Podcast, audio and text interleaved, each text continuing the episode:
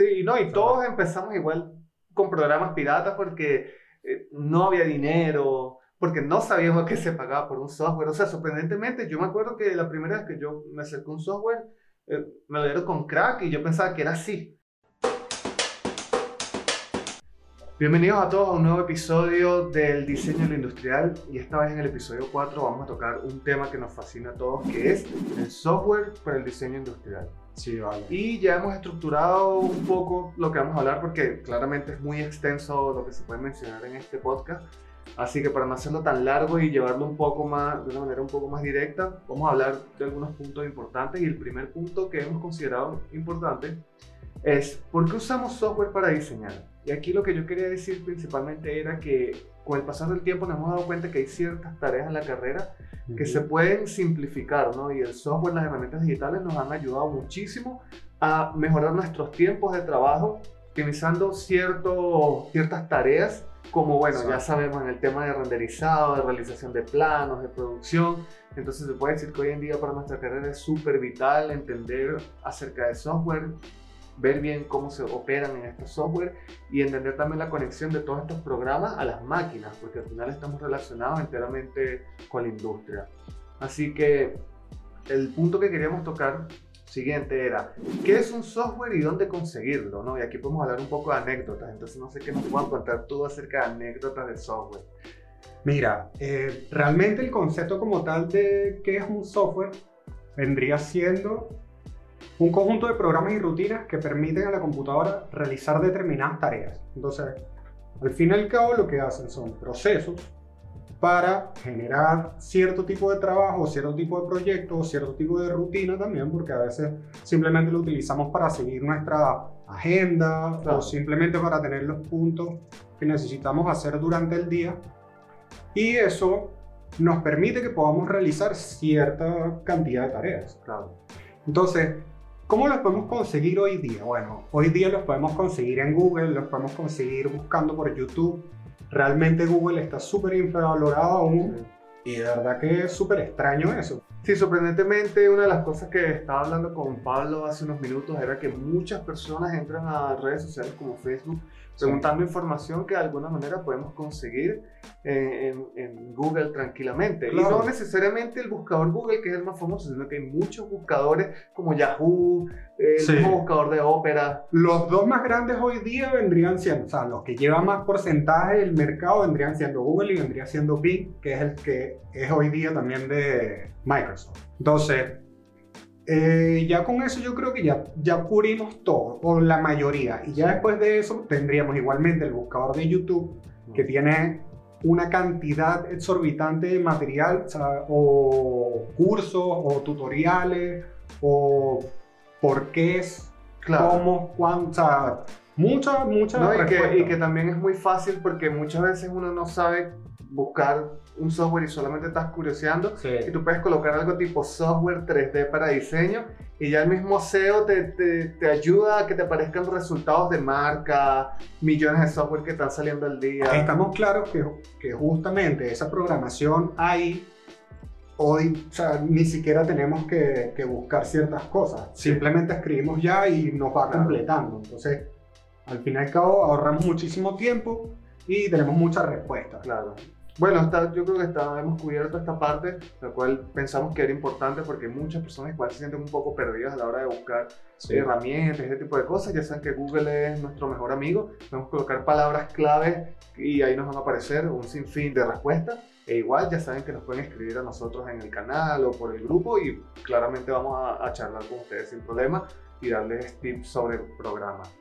El otro punto que quería tocar es, bueno, Aprender desde la universidad o aprender siempre. Y este es un punto que yo quería tocar, ya que muchas personas salen de la universidad y no se siguen alimentando de conocimiento con el pasar del tiempo, lo cual yo particularmente veo súper mal porque siguen saliendo nuevas versiones de programa, siguen saliendo nuevas tecnologías, la inteligencia artificial va a millón.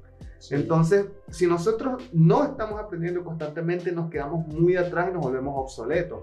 Y lo más importante de esto es que este software o estos software nos ayudan a optimizar tiempo. Entonces yo pienso que todo lo que sea optimizar nos conviene. Entonces no sé qué opinas tú con respecto a este punto. ¿Deberíamos aprender la universidad y morir ahí en ese punto? ¿O tú crees que deberíamos estar constantemente alimentándonos de lo que sucede en el mundo? Mira, desde el episodio en el que hablamos de la universidad, justamente una de las pro tips que siempre dimos es no se queden únicamente con los estudios que estén haciendo en la universidad y enfóquense también en complementar lo que están aprendiendo en la universidad aprendiendo software fuera, porque la mayoría del software que aprendemos a utilizar, más que todo lo aprendemos es trabajando. Sí, En la universidad no hacemos tanto trabajo como lo que tenemos que hacer fuera, o sea, tenemos que hacer desarrollo, tenemos que hacer planimetrías inf- infinitas. Entonces, y muchas veces también tenemos que llevar varios proyectos al mismo tiempo, o la Sí. mayoría de las veces. Entonces, eso nos da cierta destreza. Pero, o sea, los que tengan la oportunidad de aprenderlo en la universidad, yo creo que igualmente lo que deberían hacer es complementar viendo videos en YouTube Claro. o haciendo cursos pequeños por internet. Claro. Ya no es necesario que tú pagues un curso y vayas Al eh, local. Sí, a un local físicamente. De hecho, ha- hay personas que hasta venden esto, estas asesorías online directas. Sí. Tú has dado cursos por internet. Sí, sí, yo he dado varios cursos por internet, particularmente me contactan algunas empresas o los mismos estudiantes y me preguntan por tareas específicas que quieren desarrollar y yo claramente los asesoro. Y de hecho tengo un curso pregrabado en, de Rhino que hice hace mucho tiempo que es muy bueno, por si a alguien le interesa me puede preguntar. Por si no lo sabían, Luis es certificado. Ah, Entrenador certificado de Rhino, me certificé hace unos años, en el 2013 más o menos. Tengo todo este tiempo trabajando con Rhino, se puede decir que utilizo la herramienta día a día, tanto para la carrera como para arte, por decirlo así, para experimentación. Así que igual preguntas de Rhino pueden hacerlas y con mucho gusto les, les voy a, a responder y darles los tips que manejo. Bueno, y ya con esto ya podemos pasar al siguiente punto que queremos tocar, que es cuál es nuestro flujo de trabajo. Sea, Bueno, antes del flujo de trabajo me Ujú. gustaría hablar de la importancia de trabajar a mano, que nos falta hablar un poquito de eso. que, que a pesar de que nosotros, por supuesto, estamos muy en pro del software, porque se puede decir que somos dos personas tecnológicas y constantemente estamos hablando de, mira, salió este software, mira, salió este renderizador que es mucho más rápido, mira el precio de este programa. O sea, generalmente estamos conversando de software no solo para la carrera, sino para muchas cosas. Siempre pensamos en que es muy importante trabajar a mano y de hecho una de las cosas que nosotros acabamos de implementar es volver a anotar a mano. De hecho tenemos acá nuestras libretas porque igual es muy importante trabajar a mano, siempre un boceto, hacerlo a mano, porque al final es como la manera más innata y la manera más rápida de poder transferir ideas de tu mente capaz a un papel. Entonces, nosotros igual, yo por lo menos recomiendo a todas las personas que están comenzando y las personas que ya tienen algo de tiempo en el rubro, no dejen nunca el lápiz y el papel, porque al fin de cuentas es muy rápido trabajar viendo las ideas directamente y aparte que es muy accesible, puedes estar en la calle, puedes estar haciendo ideas, estás en un café, Claro, mira, o sea, no es lo mismo cuando tienes el teléfono en la mano a que estés anotando en un papel. De hecho, el mismo roce físico que te da con el... A veces muchas personas ni siquiera les gusta con bolígrafo, escribir con bolígrafo, les gusta el lápiz, papel, dibujar con... A mí, yo por, simplemente por el trazo es como más, más rápido. Pero... No, y, que, y que hay una conexión también mucho más, eh, como que uno se concentra más cuando uno está con lápiz y papel, porque en el teléfono igual las distracciones, te llegan notificaciones, Exacto. entonces acá estás como directamente con el, con el No, lo que agarras el y- teléfono, una entras a Instagram, Claro, y, cosa. claro, entonces recomendamos igual que sigamos trabajando a mano, es muy importante, si sea un poco, no digo que hagan todo el trabajo a mano, pero sí que sea una, una, quizás una pequeña exploración, un pequeño boceto, un pequeño descarte de ideas, ese tipo de cosas va a ayudar muchísimo. Y ya pasando al siguiente tema, que es cuál es nuestro flujo de trabajo. Bueno, ya vamos directamente al grano. ¿Con, eh, con qué programas trabajamos al día a día? ¿Cómo realizamos este tipo de trabajo? ¿Tenemos cierta metodología? ¿Tenemos ciertas técnicas que utilizamos? Sí. Claro. Bueno, básicamente para yo comenzar diseñando en la parte industrial, yo trabajo principalmente a mano, siempre hago las ideas a mano. Luego paso todas mis ideas a Rhino o Rhino, Rhinoceros, que es de McNeil, es un programa que se maneja en NURBS, que para modelado de productos es muy bueno. Y cuando quiero representar estas ideas que estoy haciendo, las llevo a V-Ray para Rhino, que es un motor de render que es bastante conocido mundialmente porque está en muchas plataformas. Y cuando ya quiero hacer algún tipo de retoque, algún tipo de ajuste de color, paso directamente a Photoshop, que es para ya hacer algo de montaje, ese tipo de cosas.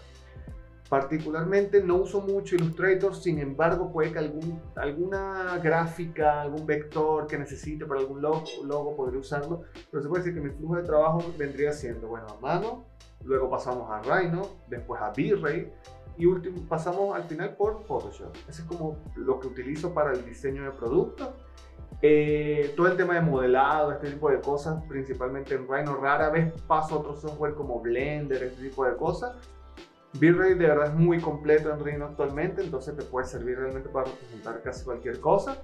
Y bueno, Photoshop sabemos que el programa es donde se realiza la magia, donde puedes colocar, bueno, personas, montajes, manos, escalar, este tipo Retoques de cosas. infinitos. Retoques de todo tipo. Entonces al final es un flujo de trabajo bastante simple, pero efectivo. Me ha servido a lo largo de los años. Muchas veces ni siquiera tengo que llegar a Photoshop, sino que todo sale directamente entre, Rhino y V-Ray. Y eh, ya cuando voy a hablar un poco de la parte de producción, bueno, igual me sigue sirviendo Rhino eh, y puede que utilice algún tipo de programa como Excel, capaz para llevar un poco el conteo de alguna hoja de costo, alguna hoja con materiales, Ubicaciones. algunas ubicaciones. Pero ya es más raro porque todos sabemos que ahorita con la tecnología tú simplemente mandas el archivo muchas veces a los fabricantes y los fabricantes se, se encargan de todo. de eso. No sé qué tal tú con tu flujo de trabajo. Mira, yo por lo general cuando voy a trabajar en 3D, voy directamente o a trabajar en un producto, voy directamente a Rhino primero. Ya. O Rhino. O sea, de verdad que, bueno, obviamente empiezo por el tema de dibujar algo, ya tener como una idea preconcebida, un concepto más o menos ideado, algo base, y ya después de eso voy a este programa. ¿Por qué? Porque me parece que es súper liviano. Ok. ¿sabes? Entonces, las ideas fluyen más rápido, no me tengo que estar preocupando por, por si el programa de repente se pone lento o si de repente se complica ya una figura, Claro. realmente tengo como muchas herramientas a la mano muy rápido y no tengo que ser tan técnico. Claro, perfecto. Si necesito hacer un o sea, ya un trabajo más técnico a nivel de 3D o a nivel de productos o a nivel de industrial de piezas, ya sí trabajaría con un programa como Inventor o como SolidWorks, que los he manejado ambos también. Y en estos programas ya podría sacar un molde o podría sacar un contramolde, o sea, ya poder- puedes hacer piezas que son más mecánicas, que son más industriales. Y ya con esto ya automáticamente, o sea, como son programas paramétricos, estos programas te permiten que a su vez tú tengas toda la información como tal ya restringida de cierta manera, que cualquier cambio que tú hagas en medida, automáticamente el objeto se va a deformar de la manera correcta. Ya, perfecto. O sea, digamos así, o sea, la, Sí. la forma se va a adaptar y no se va a deformar realmente. Claro, sí, que en otros programas seguramente un proceso manual en donde te tengas que redibujar todo. Exacto. Entonces, por ejemplo, si tienes un zapato, el zapato cambia de talla, pero no. De repente no se le sale una pieza Claro. o sigue teniendo la, la forma acorde a nivel ergonómico del producto. Claro, sí, perfecto. Entonces, y ya después de eso, depende de lo que esté realizando. Ya ahí ya tengo que pensar más en un programa de mecanizado y ahí lo puedes mandar a Cura si vas a imprimir en 3D para prototipar.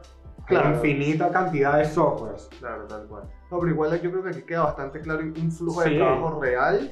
Que Dependiendo del proyecto en el que estemos Trabajando el proyecto y que igual son software que tú puedes adquirir tranquilamente, puedes buscar en internet, los puedes conseguir. Sí. Y fíjate que no usamos una cantidad de software abismal, simplemente usamos unos 3, 4 programas, dependiendo de la tarea que vayamos a hacer y funciona bastante bien. Como dije hace unos minutos, la he usado por mucho tiempo, me ha funcionado, Pablo igual seguramente, así que ahí tienen varias ideas de programas y de flujos que, que podemos manejar.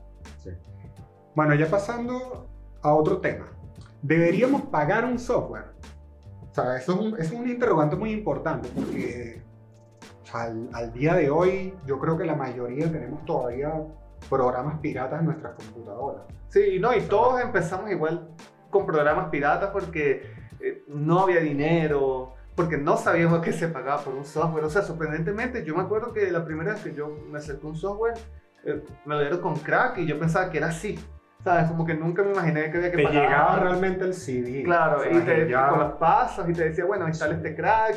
Tienes y- que hacer esto, pim, pim, pim. Y ah, bueno, arrastre esto al final, y claro, para uno era normal, y después uno que va avanzando en el tiempo y uno va entendiendo que hay compañías, trabajadores, eh, una infraestructura detrás del programa, uno dice, ya va, esto está como raro. Bueno, yo como tal, yo lo primero que aprendí a hacer, creo, de diseño, bueno, no, o sea, llegué a utilizar programas de, de esto que eran por control numérico en DOS, por ejemplo. Ya. Me acuerdo que había un, un programa que era como una tortuguita que tú, tú movías la tortuguita de un vector a otro vector y te trazaba una línea. ya, ¿sabes? perfecto, sí, Se llamaba Logic o una cosa así. ya. No me acuerdo. Y ya después de eso, o sea, el, el siguiente paso al- en el que yo di en el diseño como tal fue aprender a hacer páginas web. Porque recuerdo que mi papá me llegó con la, con la suite de Macromedia en ese momento. Entonces era Dreamweaver, Flash, eh, Illustrator 10, no sé, Illustrator 9. Era una cuestión demasiado vieja. No, de hecho creo que en esa época ni siquiera traía Illustrator, porque Illustrator era de Adobe. Claro, no, yo creo que era otro nombre. Bueno, ahí hablábamos de Freehand. Era Freehand. Freehand era el de Macromedia. Corel era de esa época también. Sí, pero Corel ya es de, otro, Sí, de otra, marca, casa, claro. pero igualmente es un programa de vectores. Entonces, ya, o sea, imagínate, a mí me llegó ese disco y yo lo que hice fue instalar ese disco con esa clave. Pero realmente hoy de- deberíamos pagar los software. Yo como profesional pienso que sí. ¿Por qué? Porque estamos pagando por el soporte de ese software. Sí, Entonces, siempre que yo tengo la posibilidad de pagar por un software, prefiero pagarlo para evitar tener errores y evitar tener bugs que me puedan cerrar el programa cuando yo estoy trabajando. claro.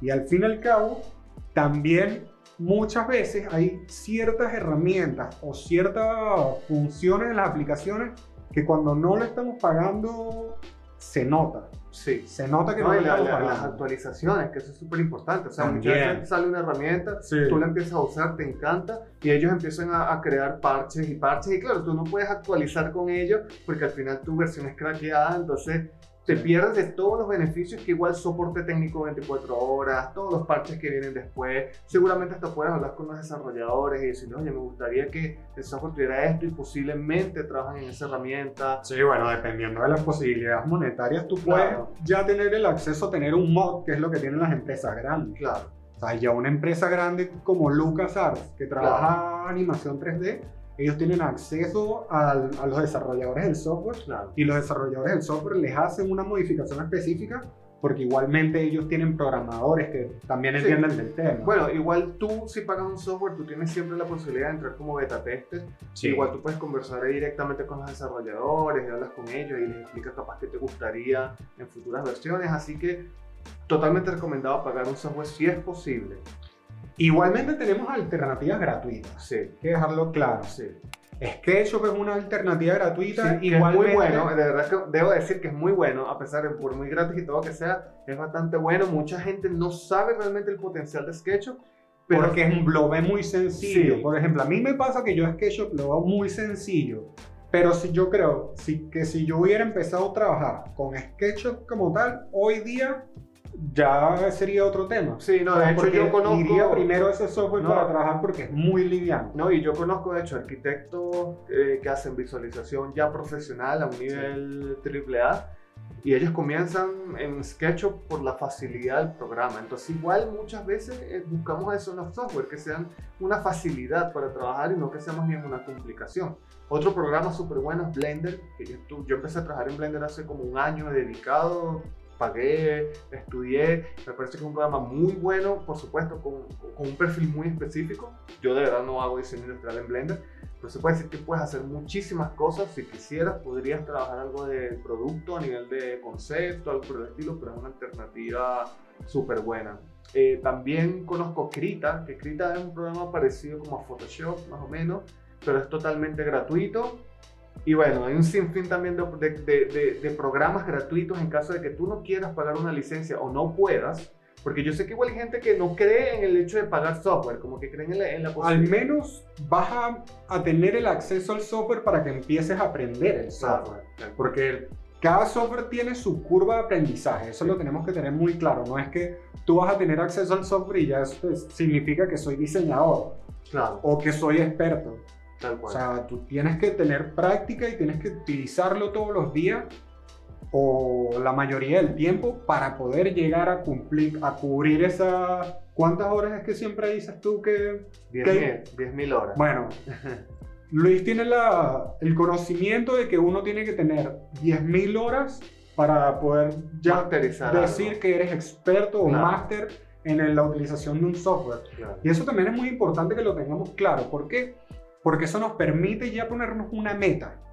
Sí, Y esa meta puede ser a corto plazo, mediano plazo, a Claro. largo plazo, dependiendo de las posibilidades que tengamos en el Claro, no, y que muchas veces también uno dice, wow, 10.000 horas, pero tampoco es que tú vas a estar sentado 10.000 horas seguidas. Al final, si tú te tomas una hora al día, te das cuenta que es bastante eh, fácil y factible poder llegar a 10.000 horas si eres constante.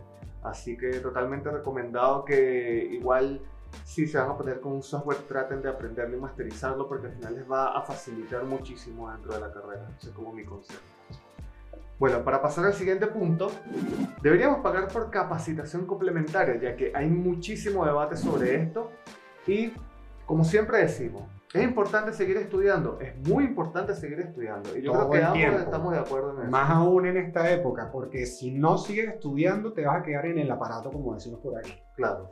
Y te va a pasar el camión por encima. Y ahora no es un camión, ahora es un avión. Sí, no, y, el tren va súper rápido. no, y que ahora muchas veces ves, por ejemplo, eh, hay ofertas de trabajo y bueno, tienes que saber utilizar N cantidad de software. Entonces, muchas veces tú puedes resolver la necesidad, pero capaz estás en otro programa y resulta que puede que sea muy fácil trasla- trasladar toda esta información al nuevo programa, pero tú mismo por tu mentalidad no quieres hacerlo, entonces ya te, te quitaste una oportunidad laboral. Entonces yo pienso que sí o sí hay que apre- seguir aprendiendo, seguir revisando los nuevos programas, entender que la, la base, la base de estudios se puede siempre traducir, por decirlo de alguna forma, y llevarlo a un nuevo programa. Y yo pienso que, bueno, nosotros constantemente hacemos eso. Siempre pensamos, bueno, esta información que ya manejo, ¿cómo la llevamos ahora a este nuevo programa? Y es totalmente factible. Ahora, De hecho, me ha tocado aprender a utilizar otros programas así. Yo no, he- yo no hice un curso de SolidWorks. Claro, Yo hice un curso de Inventor y ya después de que sabía utilizar Inventor, ya era así como, ah, ¿dónde se abre esto en SolidWorks? ¿Dónde está esta herramienta? ¿Dónde está el log? ¿Dónde está, sabes? Así, Claro. prácticamente, ¿dónde está el RAID? ¿Dónde está...? Pero sí te das dando cuenta que cada programa tiene como sus beneficios, porque Claro. tiene la manera de... de- de resolver el, el- Exacto, de realizar la rutina. Desde el- cada programa tiene su manera de trabajarlo. Claro, perfecto. Bueno, el siguiente punto sería educación gratuita por internet o educación paga. Y aquí también volvemos con un poco de anécdota y un poco de consejo personal. Yo la verdad trato de tomar al menos tres cursos por año. Da igual si son gratuitos o si son pagos. No hay excusa. Hay información muy buena en internet gratuita y también hay información paga. Entonces hagan su investigación y seguramente van a conseguir un sinfín de información porque internet es una brecha abismal de conocimiento. Entonces yo diría que en lo posible traten de pagar y de, y de darle apoyo a todos esos creadores de contenido que de verdad pasan horas creando esos tutoriales de cómo solucionar cosas súper complejas, que igual a nosotros nos ayuda porque es una inversión al final, porque cuando uno busca un curso, uno está buscando aprender algo para desarrollarlo en la profesión. Entonces, Mira, y, y una de las cosas también que veo hoy día es que justamente, igual que hay muchas personas que ya están aprovechando este tipo de, de oportunidades, también se ven beneficiados por, la, por el mercado. Porque tú empiezas a ver que muchos de estos generadores de contenidos están, están ganando buena plata. sí, O están ganando suficiente plata como para complementar su salario. claro, Y eso les permite realizar más contenido al, al mismo tiempo de que tienen acceso a herramientas que, como tú y yo, podemos tener cierta computadora, cierta cámara o cierto dispositivo y eso te permite facilitarte las tareas de todos los días. Entonces, eso también hace que, tú, que todo el tiempo que, en el que tú estás trabajando en el día sea más óptimo. Claro, te permita claro. como que tener ese espacio para también dedicarte a esto otro. claro. ¿Y cuál es la importancia de aprender de expertos? Bueno, esto es un punto súper clave ya que de los cursos que he tomado muchas veces, bueno, fueron entidades creadas por un equipo de personas que decían, bueno, sabes que nosotros tenemos estos conocimientos y vamos a unificarnos y vamos a crear un curso magistral. Y claro, te das cuenta de que cada una de estas personas es experta en un área específica, por ende te puede dar los mejores tips y el mejor conocimiento posible y al final todas estas personas hacen lo mismo y te dan un, un, curso increíble. Como he visto también algunos cursos que son personas que están todavía se siente que no están muy seguras del flujo de trabajo, entonces te cambian un poco la manera de trabajar durante el curso, entonces te sientes un poco perdido. Entonces es muy importante quizás ver algo del background de la persona que te está tratando de enseñar, porque si esta persona no tiene un flujo de trabajo muy coherente, al final toda esa transferencia de información que le falta a él te va a llegar a ti. Entonces, siempre investigar un poco el perfil de la casa del curso, investigar capaz un poco el profesor, en dónde ha trabajado, qué ha hecho, realmente el conocimiento que tiene se puede ver capaz en sus redes sociales, efectivamente realiza el trabajo que te quiere mostrar, porque muchas veces pasa que yo tomé muchos cursos en donde yo tenía una expectativa muy alta del curso y resulta que era algo completamente distinto. Así que ese es el... No, y tenemos la oportunidad de ver reviews también de otras personas, leer los comentarios de estas personas. Eso es lo bueno también de la interacción que tenemos realmente dentro de las plataformas en Internet. Claro. Que podemos ya verificar todo este tipo de de datos y eso nos va a dar esa confianza en la persona o en el experto en el que vayamos a hacer el No, de hecho páginas, páginas como Doméstica este tipo de páginas ya te permiten ver cuántos alumnos están inscritos, los comentarios de los alumnos, los resultados de los alumnos. te, ya te dan el perfil como tal del experto claro.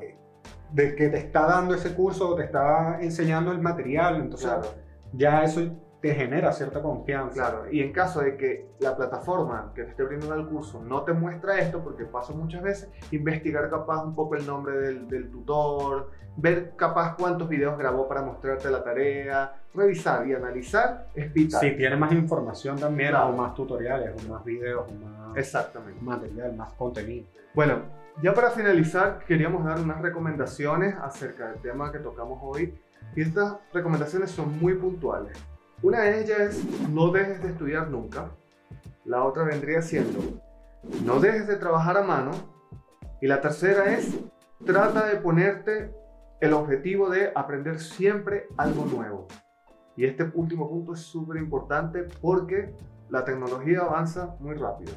Sí, tenemos que tener clarísimo que hasta deberíamos poner como meta a corto plazo que todos los días aprendamos a hacer algo nuevo, bien sea un software o una aplicación o una función, una tarea, cocinar lo que sea, limpiar. Así que de verdad que tenemos que tener en cuenta de que el mundo avanza demasiado rápido y es un tren, que no nos podemos quedar. Bueno, ya saben que nos pueden seguir en las redes sociales. Tenemos el grupo de diseñadores industriales en Facebook, donde somos más de 40.000 personas. No olviden suscribirse, activar la campanita si quieren seguir recibiendo nuestro contenido. Eso es muy importante para nosotros también. Y por supuesto dejar comentarios, preguntas y nosotros vamos a hacer un preguntas y respuestas muy pronto en donde vamos a recopilar todas las preguntas y vamos a poder responder todas las dudas que tengan. Así que... Muchísimas gracias por su sintonía y sigan ahí. Nos vemos. Chao.